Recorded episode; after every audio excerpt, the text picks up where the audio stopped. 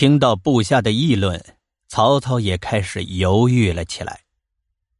当初刘备在曹营之时，曹操就很看好他的能力和胆略，而且当面曾经说出“今天下英雄唯使君与操耳”这样的话。刘备有问鼎天下的雄心，虽然在战场之上他一直都是曹操的手下败将，但士别三日，当刮目相看。此时的刘备自投刘表之后，已经在荆州待了八个年头了。经过八年的休养生息，刘备必然重新积聚了相当的实力。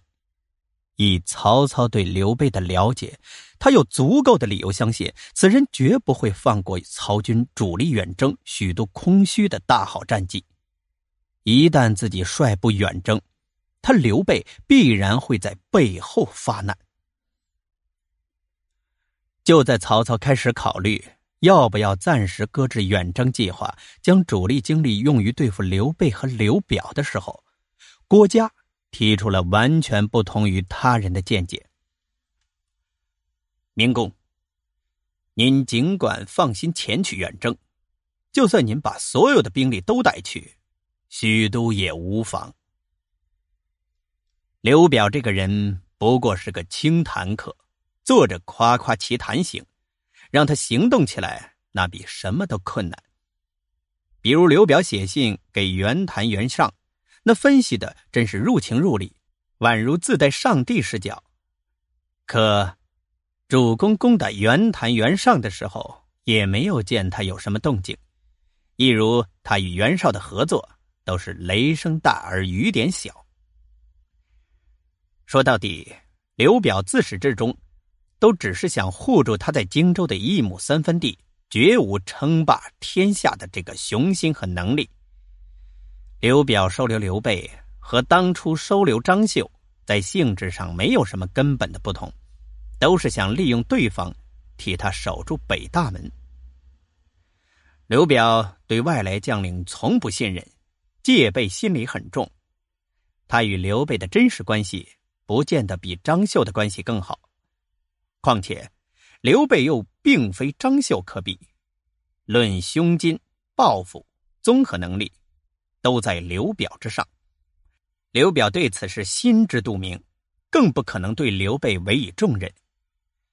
对于刘备的建议，那自然只会采取轻视的态度，甚至就算是接受其建议，派他袭击许都，也绝对不会给他多少兵马。刘备不受重用。你要让他真心实意的帮助刘表，一样很是难做到。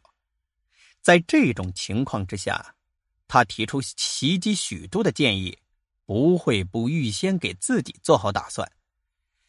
刘表疑心如此之大，一眼就能看得出来，同意其建议的可能性也就大大降低。在料定了刘表不信任刘备，刘备之谋。必不会被其所采纳。郭嘉对曹操的远征计划深表赞同。他认为，乌桓人依仗自己处于偏远之地，不会想到曹军对其发起远征。曹军趁其不备，实施突袭，一定能够取胜。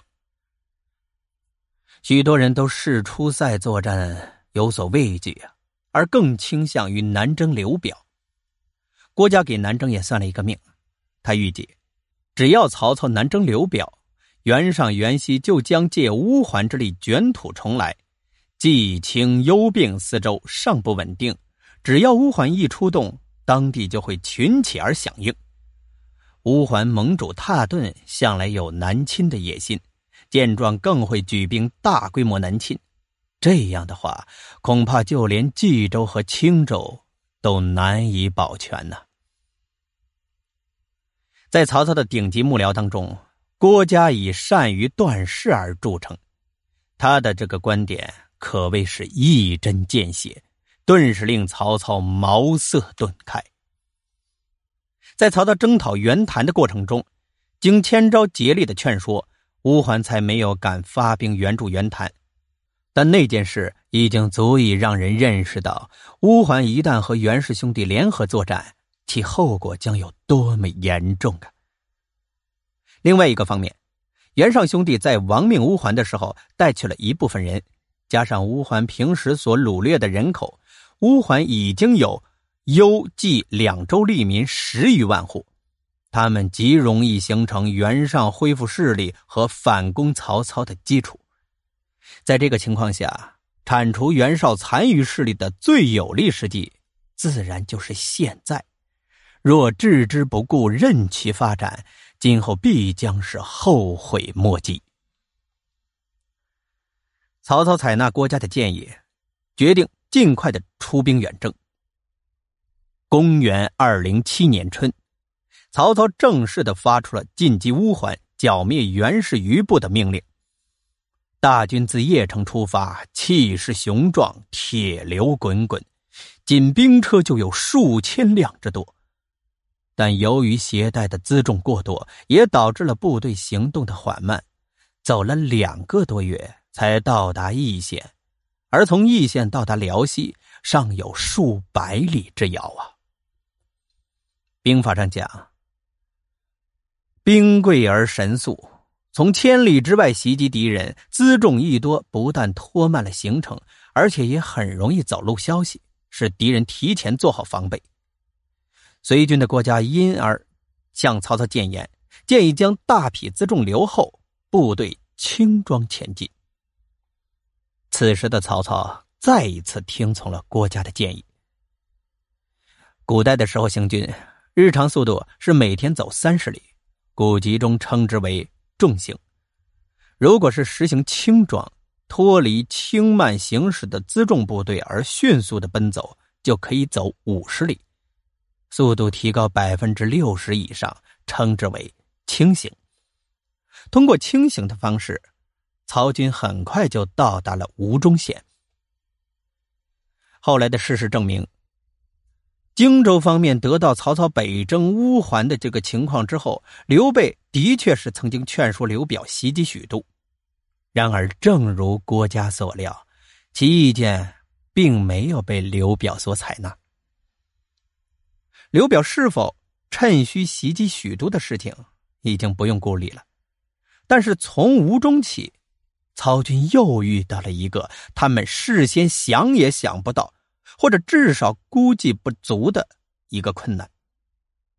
按照原定的计划，曹军应从乌中傍海取到山海关，进击乌桓腹地。